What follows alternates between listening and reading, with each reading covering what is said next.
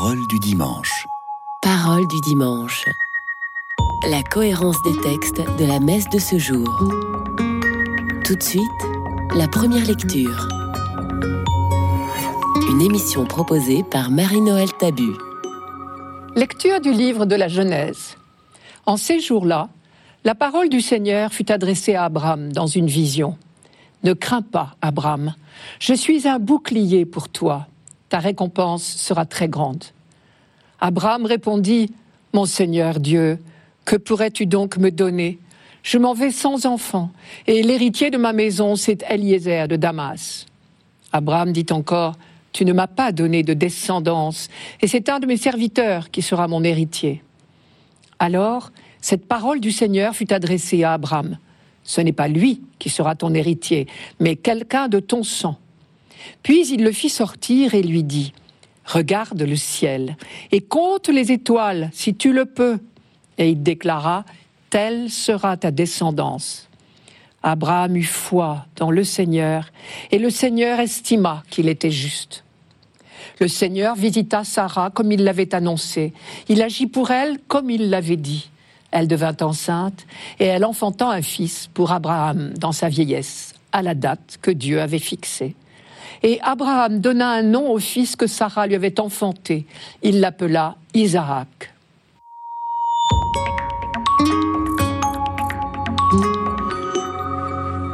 Nous voilà renvoyés à la longue histoire de notre famille spirituelle, depuis Abraham.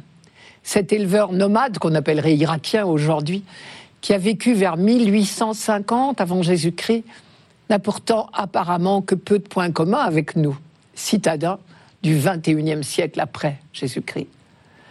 Dommage que nous n'ayons pas le temps de lire toute cette épopée d'Abraham dans la Bible. Ici, nous n'en avons qu'un raccourci trop rapide.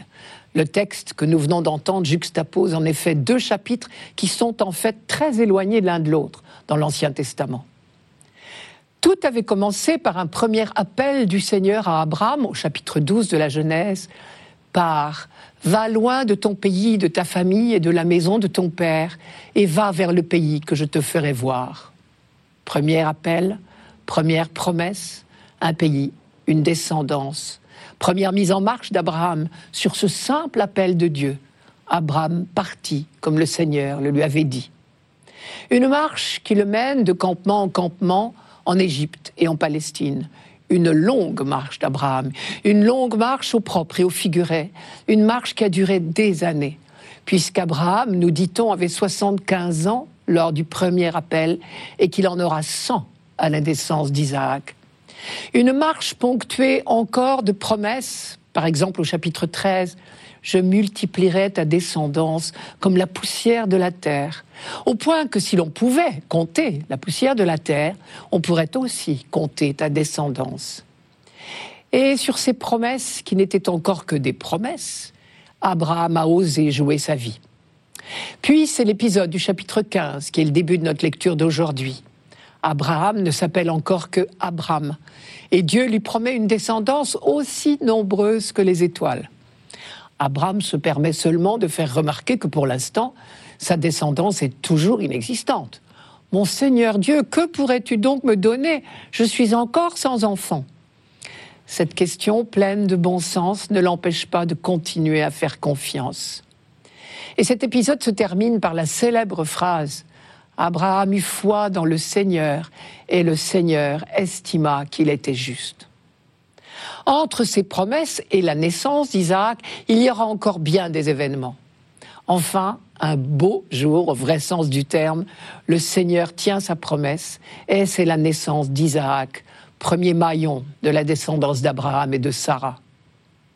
Mais pourquoi rappeler cette vieille histoire pour la fête de la Sainte Famille? Parce que c'est avec Abraham que l'humanité a fait le plus grand pas en avant et nos familles humaines sont invitées à suivre le même chemin que lui.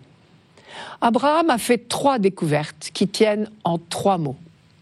La foi, l'alliance, la justice. Abraham eut foi dans le Seigneur et le Seigneur estima qu'il était juste. La foi d'abord.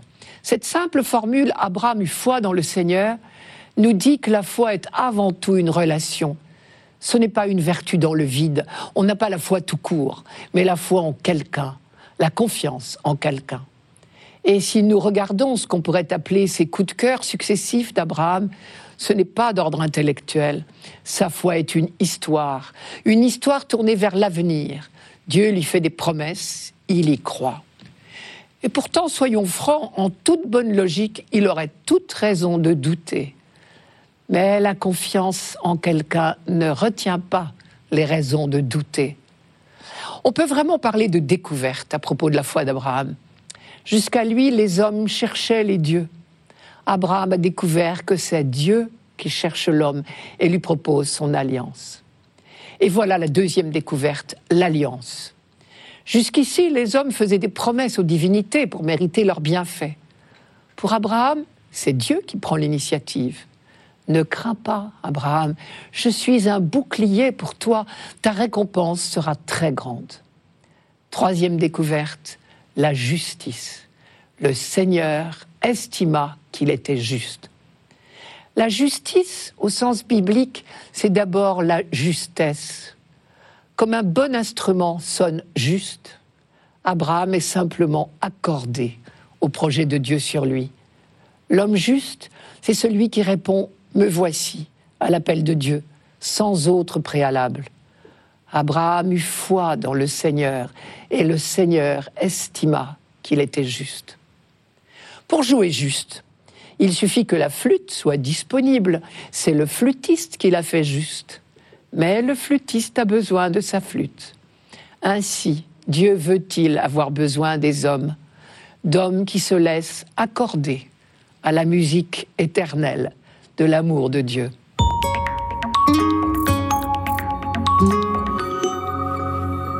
Radio Notre-Dame. Parole du dimanche. Parole du dimanche. La cohérence des textes de la messe de ce jour. Tout de suite, le psaume. Une émission proposée par Marie-Noël Tabu. Psaume 104. Rendez grâce au Seigneur, proclamez son nom, annoncez parmi les peuples ses hauts faits, chantez et jouez pour lui, redites sans fin ses merveilles. Glorifiez-vous de son nom très saint, joie pour les cœurs qui cherchent Dieu. Cherchez le Seigneur et sa puissance, recherchez sans trêve sa face. Souvenez-vous des merveilles qu'il a faites, de ses prodiges, des jugements qu'il prononça. Vous, la race d'Abraham, son serviteur, les fils de Jacob qu'il a choisis. Il s'est toujours souvenu de son alliance, parole édictée pour mille générations, promesse faite à Abraham, garantie par serment à Isaac.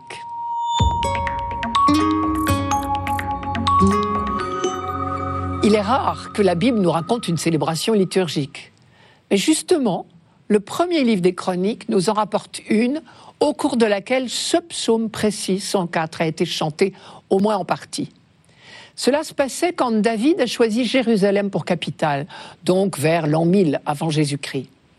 David était très conscient d'avoir tout reçu de Dieu, et donc très logiquement, un de ses premiers soucis a été de bâtir un hôtel et d'installer l'arche d'alliance dans un lieu digne d'elle.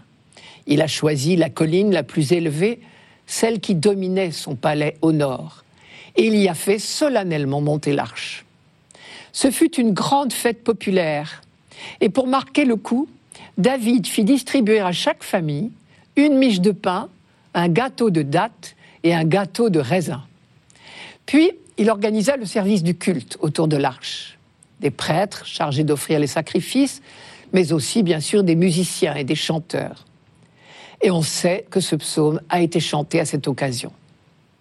C'est donc un psaume de louange qui énumère tous les bienfaits de Dieu. Il commence par une invitation solennelle adressée à tous les fidèles, du genre Louez Dieu, Alléluia. Et ce sont ces versets-là, précisément, qui ont été retenus pour aujourd'hui. On y lit toute une série d'impératifs. Rendez grâce au Seigneur, proclamez son nom, annoncez, chantez, jouez, redites sans fin ses merveilles, glorifiez-vous de son nom, cherchez le Seigneur, souvenez-vous des merveilles qu'il a faites. Les merveilles qu'il a faites, cela se résume en quelques mots. C'est sa fidélité à l'alliance qu'il a lui-même proposée à Abraham, puis à chaque génération après lui. Souvenez-vous des merveilles qu'il a faites, de ses prodiges, des jugements qu'il prononça, vous, la race d'Abraham, son serviteur, les fils de Jacob qu'il a choisis. Il s'est toujours souvenu de son alliance, parole édictée à mille générations, promesse faite à Abraham, garantie par serment à Isaac. Soyons francs, il ne s'est pas encore écoulé mille générations entre le temps d'Abraham et celui de David, tout au plus 850 ans, ce qui fait une vingtaine ou une trentaine de générations au maximum.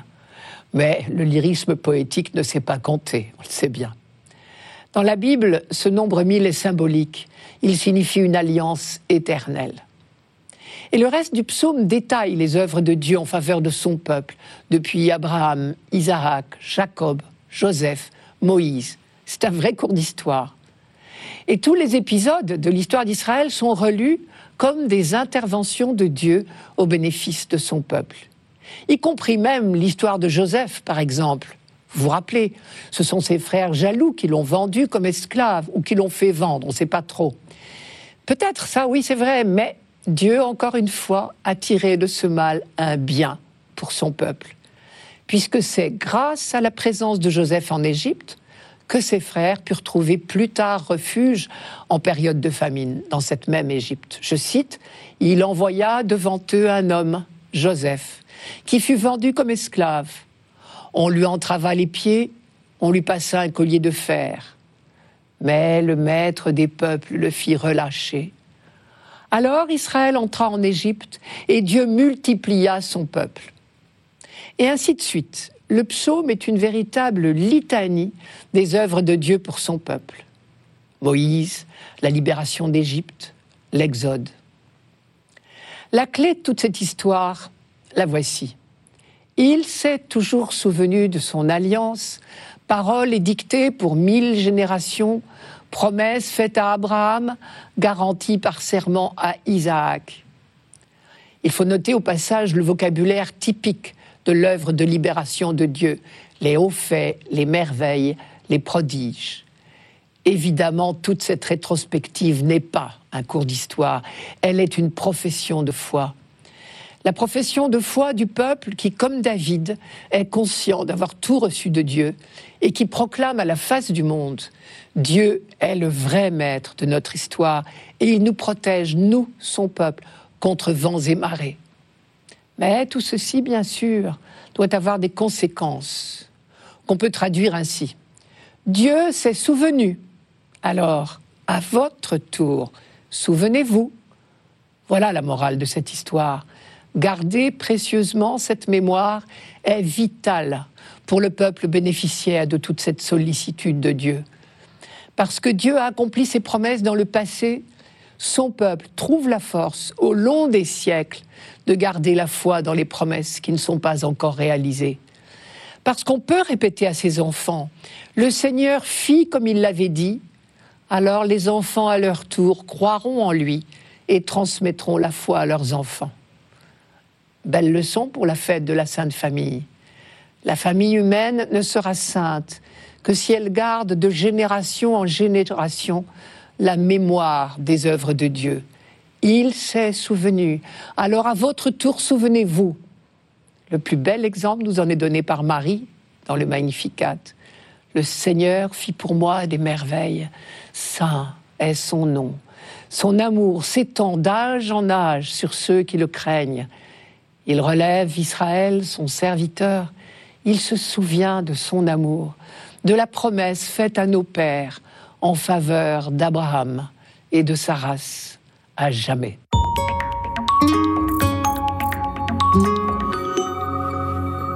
Radio Notre-Dame.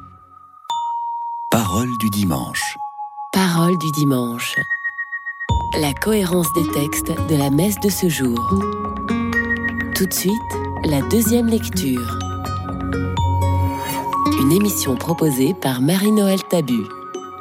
Lecture de la lettre aux Hébreux. Frères, grâce à la foi, Abraham obéit à l'appel de Dieu.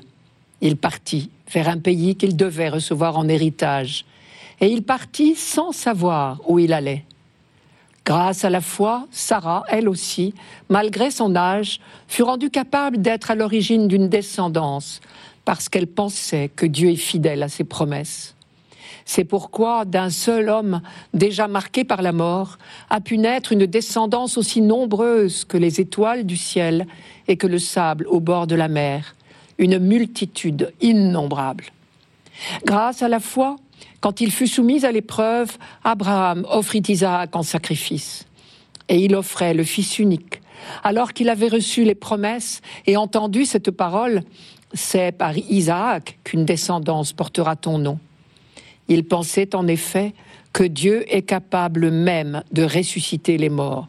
C'est pourquoi son fils lui fut rendu. Il y a là une préfiguration.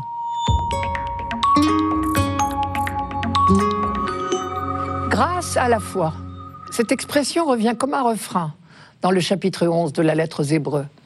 Et l'auteur va jusqu'à dire que le temps lui manque pour énumérer tous les croyants de l'Ancien Testament dont la foi a permis au projet de Dieu de s'accomplir.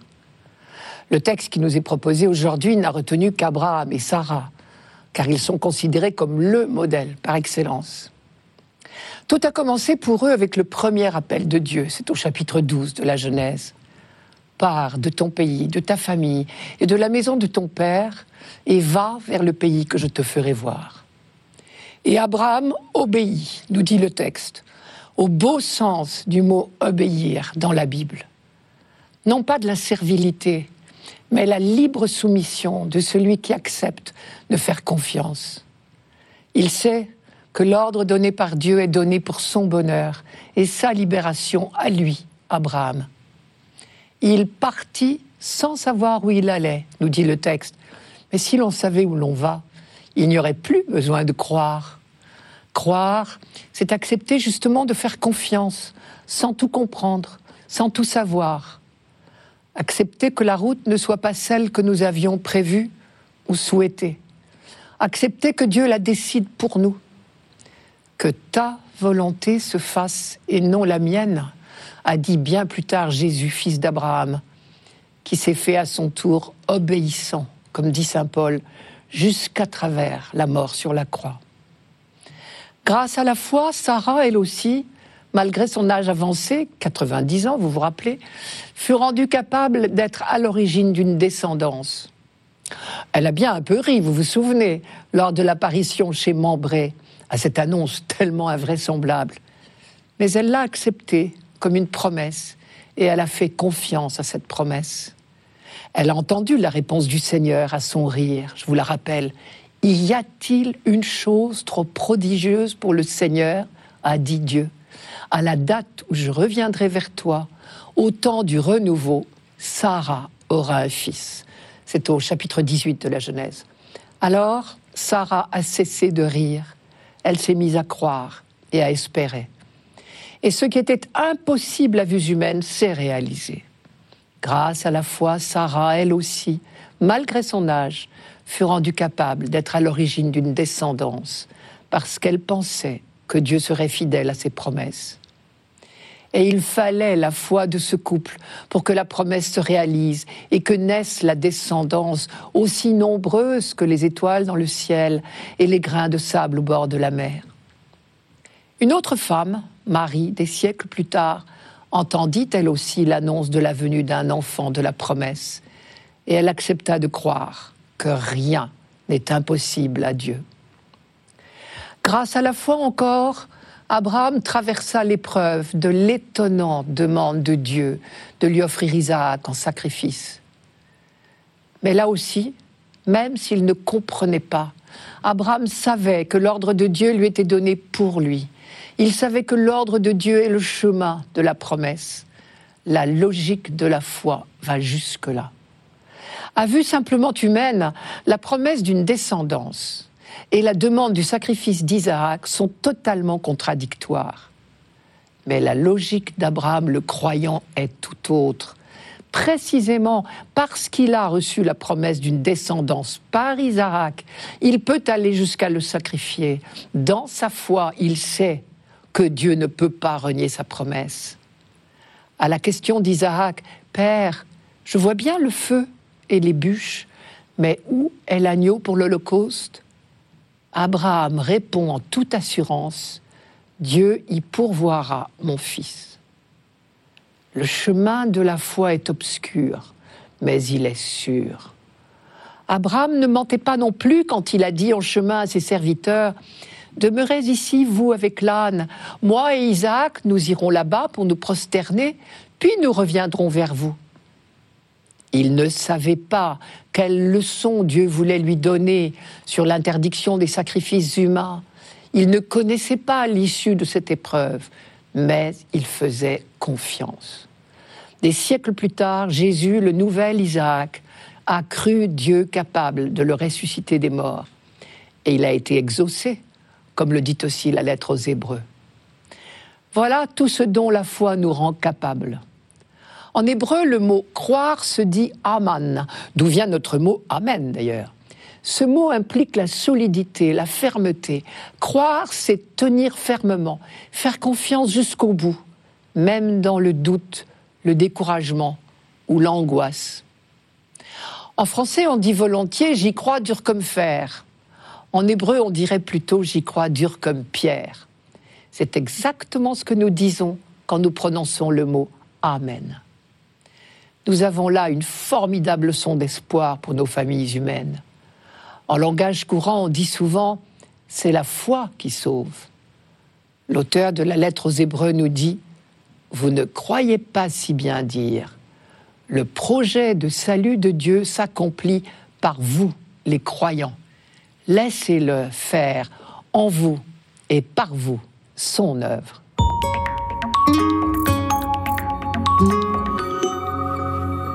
Radio Notre-Dame. Parole du dimanche. Parole du dimanche. La cohérence des textes de la messe de ce jour. Pour finir, l'Évangile. Une émission proposée par Marie-Noël Tabu. Évangile de Jésus-Christ selon Saint Luc.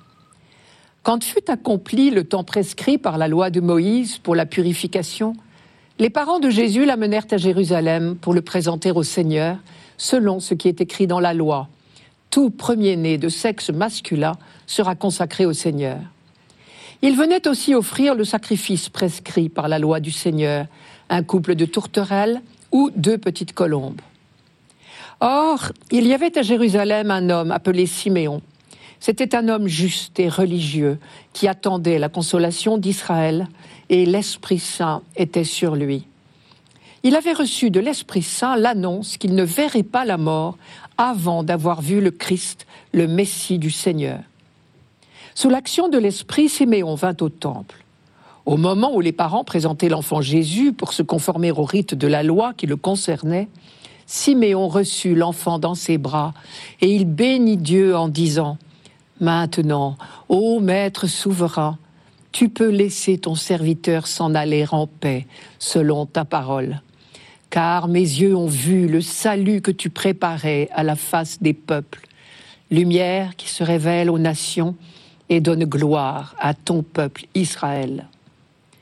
Le père et la mère de l'enfant s'étonnaient de ce qui était dit de lui. Siméon les bénit. Puis il dit à Marie sa mère, Voici que cet enfant provoquera la chute et le relèvement de beaucoup en Israël. Il sera un signe de contradiction, et toi, ton âme sera traversée d'un glaive. Ainsi seront dévoilées les pensées qui viennent du cœur d'un grand nombre. Il y avait aussi une femme prophète, Anne, fille de Phanuel de la tribu d'Azer. Elle était très avancée en âge. Après sept ans de mariage, demeurée veuve, elle était arrivée à l'âge de 84 ans. Elle ne s'éloignait pas du temple, servant Dieu jour et nuit dans le jeûne et la prière. Survenant à cette heure même, elle proclamait les louanges de Dieu et parlait de l'enfant à tous ceux qui attendaient la délivrance de Jérusalem. Lorsqu'ils eurent achevé tout ce que prescrivait la loi du Seigneur, ils retournèrent en Galilée, dans leur ville de Nazareth. L'enfant, lui, grandissait et se fortifiait, rempli de sagesse, et la grâce de Dieu était sur lui.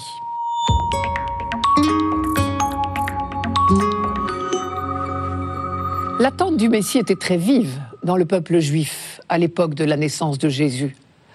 Tout le monde n'en parlait pas de la même manière, mais l'impatience était partagée par tous. Certains parlaient de la consolation d'Israël, comme dit Siméon, d'autres de la délivrance de Jérusalem, comme la prophétesse Anne. Certains attendaient un roi, descendant de David, qui chasserait les occupants romains. D'autres attendaient un Messie, tout différent, Isaïe l'avait longuement décrit, il l'appelait le serviteur de Dieu. Il semble bien que Luc ici nous invite à reconnaître dans l'enfant Jésus présenté au temple ce serviteur annoncé par Isaïe. On lit ces textes dans les chapitres 42, 49, 50 et 52, 53 d'Isaïe. Rappelons-nous comment le prophète Isaïe présentait. Voici mon serviteur que je soutiens, mon élu que j'ai moi-même en faveur. Ou encore, le Seigneur m'a appelé dès le sein maternel. Dès le ventre maternel, il s'est répété mon nom. Matin après matin, le Seigneur me fait dresser l'oreille pour que j'écoute comme les disciples. Le Seigneur Dieu m'a ouvert l'oreille. Tout ceci est une manière de dire que ce serviteur était très docile à la parole de Dieu et il avait reçu pour vocation d'apporter le salut au monde entier. Isaïe disait je t'ai mis en réserve et je t'ai destiné à être l'alliance de la multitude, à être la lumière des nations. Ou encore, je t'ai destiné à être la lumière des nations, afin que mon salut soit présent jusqu'à l'extrémité de la terre. Ce qui prouve qu'à l'époque d'Isaïe, on avait déjà bien compris que le projet d'amour et de salut de Dieu concerne toute l'humanité, et pas seulement le peuple d'Israël. Enfin, le prophète ne cachait pas le sort terrible qui attendait ce sauveur. Ce serviteur accomplissait sa mission et par lui, l'humanité était sauvée. Mais parce que sa parole était jugée trop dérangeante, il était maltraité, méprisé, persécuté. Isaïe le décrivait ainsi J'ai livré mon dos à ceux qui me frappaient et mes joues à ceux qui m'arrachaient la barbe. Apparemment, sous l'inspiration de l'Esprit Saint, et parce qu'il connaissait parfaitement les prophéties d'Isaïe, Siméon a tout de suite compris que l'enfant était ce serviteur annoncé par le prophète, et il a pressenti le destin douloureux de Jésus, dont la parole inspirée devait être refusée par la majorité de ses contemporains. Et c'est pour cela qu'il dit à Marie, Voici que cet enfant provoquera la chute et le relèvement de beaucoup en Israël, il sera un signe de contradiction. Et toi, ton âme sera traversée d'un glaive. Ainsi seront dévoilées les pensées qui viennent du cœur d'un grand nombre. Mais Siméon a compris également que l'heure du salut de toute l'humanité venait de sonner. Maintenant, ô Maître souverain, tu peux laisser ton serviteur s'en aller en paix selon ta parole car mes yeux ont vu le salut que tu préparais à la face des peuples. Lumière qui se révèle aux nations et donne gloire à ton peuple Israël. Consolation d'Israël, délivrance de Jérusalem, serviteur, cet enfant était bien le Messie qu'on attendait, c'est-à-dire celui qui apporte le salut. Comme le disait encore le prophète Isaïe, par lui, s'accomplira la volonté du Seigneur. Or, depuis Abraham, on sait que la volonté du Seigneur, c'est le salut de toutes les familles de la terre. C'était Parole du dimanche, une émission présentée par Marie-Noël Tabu. Rendez-vous dimanche prochain.